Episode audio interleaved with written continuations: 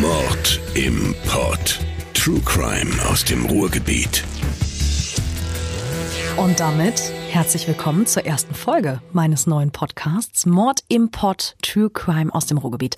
Mein Name ist Anna Deschke, ich bin Moderatorin und Redakteurin beim Dortmunder Sender Radio 91.2 und ähm, wir werden uns ab heute zusammen alle vier Wochen mit spannenden Kriminalfällen aus dem Ruhrgebiet beschäftigen. Und für unsere erste Folge, da habe ich einen Fall ausgesucht, der wirklich den gesamten Ruhrpott beschäftigt hat.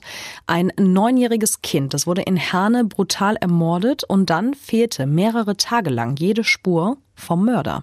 Welche Auswirkungen das auf die Menschen hier hatte, das wird ziemlich deutlich, wenn wir nochmal in die Polizeipressekonferenz reinhören. Die äh, fand kurz nach der Festnahme des Mörders statt. Ihr hört die damalige Polizeipräsidentin von Bochum, Herne und Witten, Kerstin Wittmeier.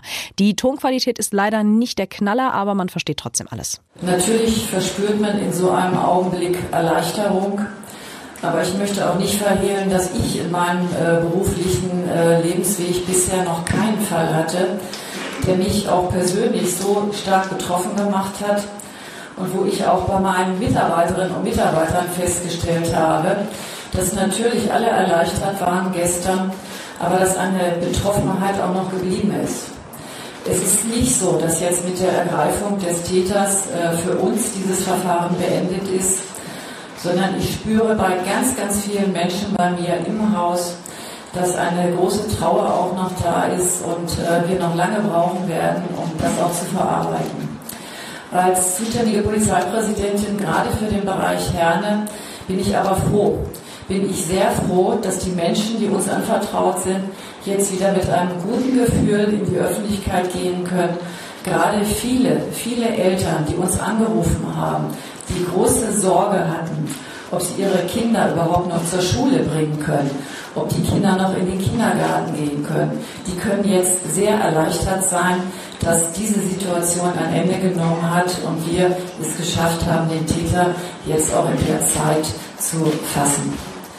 Eltern hatten Angst, ihre Kinder in die Schule oder in die Kita zu schicken, drei Tage lang und das fast im gesamten Ruhrgebiet. Denn es wusste eben niemand, wohin der Täter verschwunden war nach dem Mord an dem neunjährigen Jungen. Dementsprechend großräumig war da auch die Fahndung durch die Polizei. Es gab Durchsuchungen in Siegen, in Wuppertal, Herdecke, Mönchengladbach. Es waren mehrere hundert Polizisten im Einsatz und ähm, aus der Bevölkerung, da kamen weit über 1700 Hinweise. Durchs Internet, da geisterten immer wieder neue Gerüchte und auch eine Menge gefälschte Hinweise Hinweise, was die Arbeit der Polizei natürlich nicht leichter gemacht hat. Am Ende dieser dreitägigen Suche, da kam dann raus, der Mörder hatte Herne gar nicht verlassen. Der war die ganze Zeit dort geblieben. Und zur Festnahme kam es jetzt auch nicht, weil die Polizei seinen Aufenthaltsort herausgefunden hatte, sondern weil der Täter sich selbst stellte. Dieser Täter war Marcel H., zum Tatzeitpunkt 19 Jahre alt. Viele von euch erinnern sich garantiert noch an den Fall. Der liegt nämlich noch nicht wirklich lange zurück. Das ist gerade mal zweieinhalb Jahre her. Es ist der 6. März 2017, ein ganz normaler Montag für die meisten von uns und der Tag, an dem Marcel H. zum ersten Mal morden sollte. Was diesen Fall besonders macht oder vielleicht auch einfach nur typisch für unsere Zeit. Das Internet, das spielte eine sehr große Rolle. Fotos von Marcel H. mit blutverschmierten Händen, Fotos von den Leichen seiner Opfer, Sprachnachrichten, auf denen er über die Morde redet, die er gerade begangen hat, das alles, das geisterte noch während die Fahndung lief, durchs Netz. Wer sich heute im Internet auf die Suche nach diesem Ding macht, der hat tatsächlich auch sehr schnell ein paar Treffer bei YouTube. Da gibt's gleich mehrere Videos, die angeblich die Originalsprachaufnahmen von Marcel H. wiedergeben. Das dürften allerdings in den meisten, wenn nicht sogar in allen Fällen Fälschungen sein. Denn äh, mit sowas, da lassen sich natürlich sehr leicht sehr viele Klicks generieren. Wer es drauf anlegt, der kann auch mit ein paar Google-Suchanfragen an die angeblich echten Fotos kommen. Hier stellt sich natürlich erstmal die Frage, ob man das überhaupt möchte. Ich habe es für die Recherche zu diesem Podcast jetzt mal ausprobiert und ich habe mich wirklich extrem erschrocken, dass da immer noch Bilder rumgeistern, die angeblich die Mordopfer zeigen.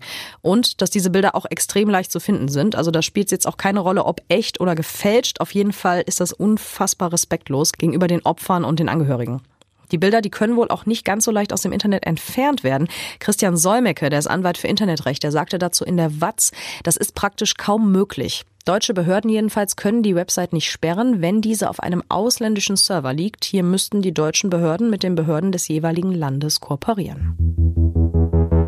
Kommen wir nun zum Tathergang. Es ist wie gesagt der 6. März 2017. Marcel H., der hatte bis vor kurzem mit seiner Familie in einem Haus in Herne gelebt, im Stadtteil Dannekamp.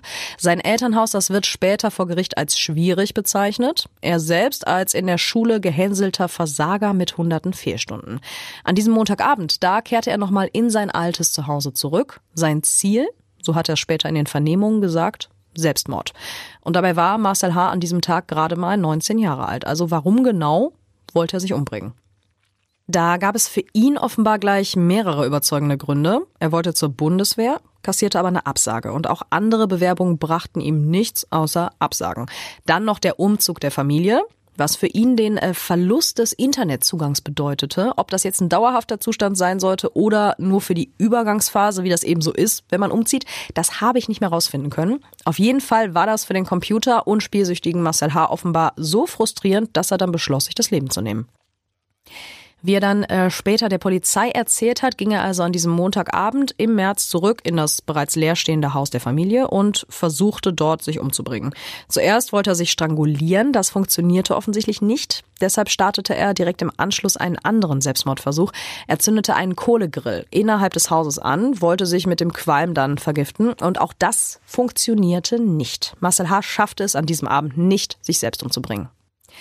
Als ihm das dann klar wurde, da entschied er sich stattdessen jemand anderen zu töten. Einen Mord zu begehen, um so in den Knast zu kommen, das sagte er später den Ermittlern. Also klingelte er spontan bei den Nachbarn. Egal wer da aufmacht, sollte sein Opfer werden. Und es öffnete der neunjährige Jaden.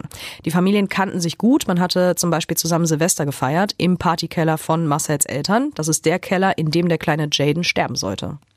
Marcel H. bat den Nachbarsjungen jetzt also um Hilfe. Er solle ihm beim Tragen einer Leiter helfen. Und weil sich die Familien eben kannten, ist Jaden vertrauensvoll mitgegangen. Also gingen die beiden rüber ins alte Haus von Marcel H.'s Familie in den Keller. Das war gegen 18.30 Uhr. Und im Keller angekommen, da hat Marcel H. den neunjährigen Jaden dann angegriffen und getötet mit insgesamt 52 Messerstichen. Danach hat er dann mit seinem Handy Fotos von der Leiche des Kindes gemacht und diese Fotos so gegen 19 Uhr per WhatsApp an einen Bekannten verschickt. Den hatte der über Online-Spiele kennengelernt. Dazu nahm er dann auch noch Sprachnachrichten auf, in denen er, wie die Polizei das nannte, eindeutig emotionslos seine Tat eingestanden hat.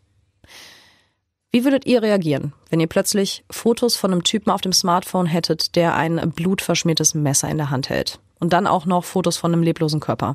So ziemlich jeder würde als erstes die Polizei rufen, bis auf diesen Bekannten, denn dem fiel offenbar nichts Besseres ein, als die Fotos und den Chatverlauf auf der Plattform 4chan hochzuladen. Vor Gericht, da sagte dieser Bekannte später, er habe wissen wollen, ob die Fotos wirklich echt seien. Es gebe dann einen Bereich bei 4chan, in dem Leichenbilder gezeigt würden. Also lud er die Fotos hoch, und die Internetgemeinde diskutierte dann offenbar erstmal drüber, ob das denn jetzt echte oder gefälschte Leichenfotos seien. Erst als er dann von anderen Nutzern mal den Hinweis bekam, dass er besser mal die Polizei ruft, denn sonst könnte er auch selbst Schwierigkeiten bekommen, hat er das dann wohl auch gemacht. In der Zwischenzeit hatte Marcel H. das Haus seiner Eltern längst verlassen und sich in einem angrenzenden Waldstück versteckt. Gegen 20.30 Uhr, da kamen dann die Eltern von Jaden zurück nach Hause, Jadens leibliche Mutter und Jadens Stiefvater. Von den anderen Kindern erfuhren sie dann, dass Jaden mit Marcel H. mitgegangen war, um eben beim Tragen einer Leiter zu helfen. Das war jetzt aber schon mehr als zwei Stunden her. Also gingen der Stiefvater und ein Bruder von Jaden rüber zum Nachbarhaus über die offene Terrassentür. Da gelangten sie ins Haus und ähm, der Stiefvater, der sprach dann später im Prozess über den Moment, in dem er Jaden gefunden hat. Er war in den dunklen Keller runtergegangen, hatte dort in der Dunkelheit erstmal nur einen Schuh gesehen. Um besser sehen zu können, habe er dann das Handy angemacht. Als er die blutüberströmte Leiche sah, machte er das Licht aber ganz schnell wieder aus. Er versuchte wohl noch, Jaden wiederzubeleben. Und ungefähr zur gleichen Zeit, als er die Leiche von Jaden in dem Keller gefunden hatte, da kam dann auch die Polizei am Tatort an. Marcel H. hatte sich in der Zwischenzeit auf die Suche nach einem sicheren Versteck gemacht. Das sollte er dann in der Wohnung eines Bekannten finden. Diese Wohnung, die lag ungefähr fünf Kilometer vom Tatort entfernt in der Sedanstraße in Herne. Der ist da wahrscheinlich zu Fuß hingelaufen, was ungefähr eine Stunde gedauert haben dürfte. Die beiden kannten sich vom gelegentlichen gemeinsamen Computerspielen und äh, dem 22-jährigen Christopher erzählte Marcel H., dass seine Eltern in ein anderes Bundesland verzogen wären und fragte, ob er ein paar Tage bei ihm bleiben könne. Christopher war einverstanden und die beiden verbrachten den Abend dann mit Computerspielen und gegen zwei Uhr nachts, da ging Marcel H. dann schlafen. Ungefähr eine Stunde später, um 3.10 Uhr nachts, da gab die Polizei dann den ersten Fahndungsaufruf raus. Darin steht, Die Polizei fahndet nach dem dringend tatverdächtigen 19-jährigen Herner Marcel H. Die Personenbeschreibung lautete so, circa 1,75 groß, sehr schlanke Statur, Brillenträger, kurze blonde Haare, vermutlich mit einer Tarnhose und Weste bekleidet. Mit diesem Fahndungsaufruf war der Fall jetzt also in der Öffentlichkeit und verbreitete sich im Netz rasend schnell. Irgendwann am frühen Morgen Morgen. Da sollte dann auch Christopher bei Facebook den Fahndungsaufruf sehen. Er weckte Marcel H. so gegen 8 Uhr und konfrontierte ihn mit den Vorwürfen. Und außerdem sagte er ihm, dass er jetzt zur Polizei gehen werde und ihm melden. In diesem Moment, da beschloss Marcel H. allerdings, auch Christopher zu töten. 68 Mal stach er mit einem Messer auf ihn ein. Später wurden dann auch noch Würgemale am Hals des Opfers gefunden. Und auch nach diesem Mord macht er wieder Fotos von der Leiche. Auch ein Foto, auf dem ein Zettel mit kryptischen Zeichen zu sehen ist, soll von ihm sein. Diese Fotos habe er dann an Bekannte weitergeschickt. Wie und über wen diese Bilder dann wieder ins Internet kamen, das ist unbekannt. Während der tagelangen Suche nach Marcel H. machte auch noch ein Bild mit einem Hund die Runde. Das war allerdings ein Fake und stammte nicht von dem Täter. An den nächsten beiden Pressemitteilungen der Polizei, da lässt sich ziemlich gut ablesen, wie viele Fake-Meldungen während der Fahndung im Umlauf waren. Marcel H. der ist übrigens die ganze Zeit weiter in der Wohnung von Christopher.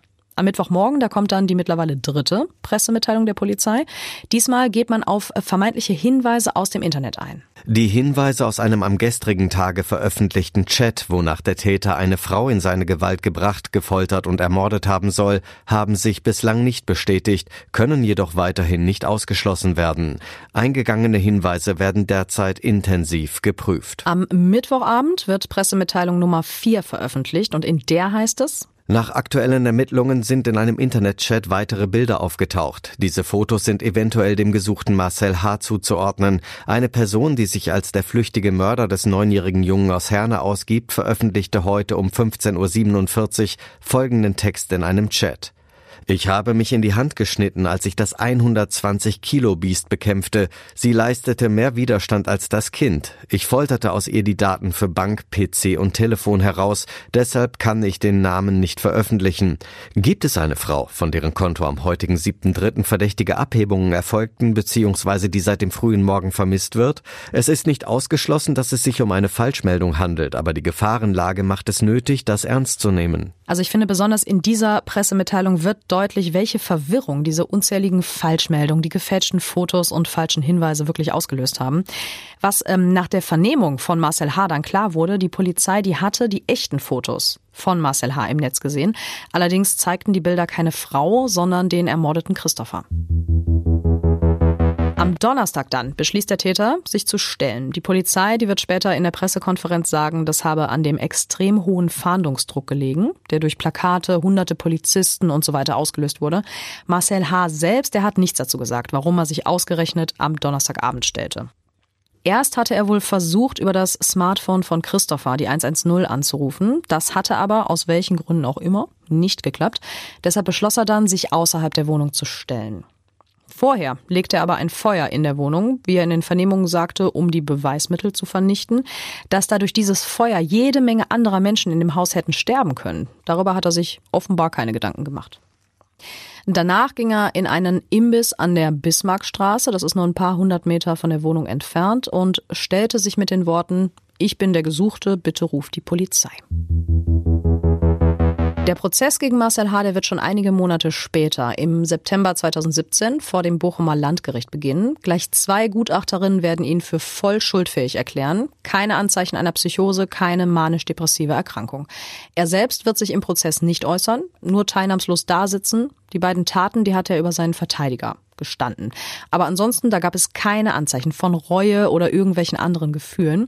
Das passt auch zu dem Eindruck, den er bei seinen Vernehmungen durch die Polizei hinterlassen hat. Man kann ihn einschätzen als nicht dumm, als relativ intelligent. Er kann sich an viele Sachen im Detail erinnern und er wirkt sehr eiskalt, emotionslos. Im Januar 2018 dann das Urteil. Marcel H. wird zu lebenslanger Haft verurteilt. Außerdem stellte das Landgericht die besondere Schwere der Schuld fest. Damit kann er nicht vorzeitig nach 15 Jahren entlassen werden. Und wegen der Gefährlichkeit von Marcel H. behielten sich die Richter auch eine spätere Sicherheitsverwahrung vor. In der Urteilsbegründung, da hieß es unter anderem, dass ähm, die beiden Morde eine völlig anlasslose Tötung gewesen wären. Mehr werden wir zum Motiv auch nicht mehr erfahren.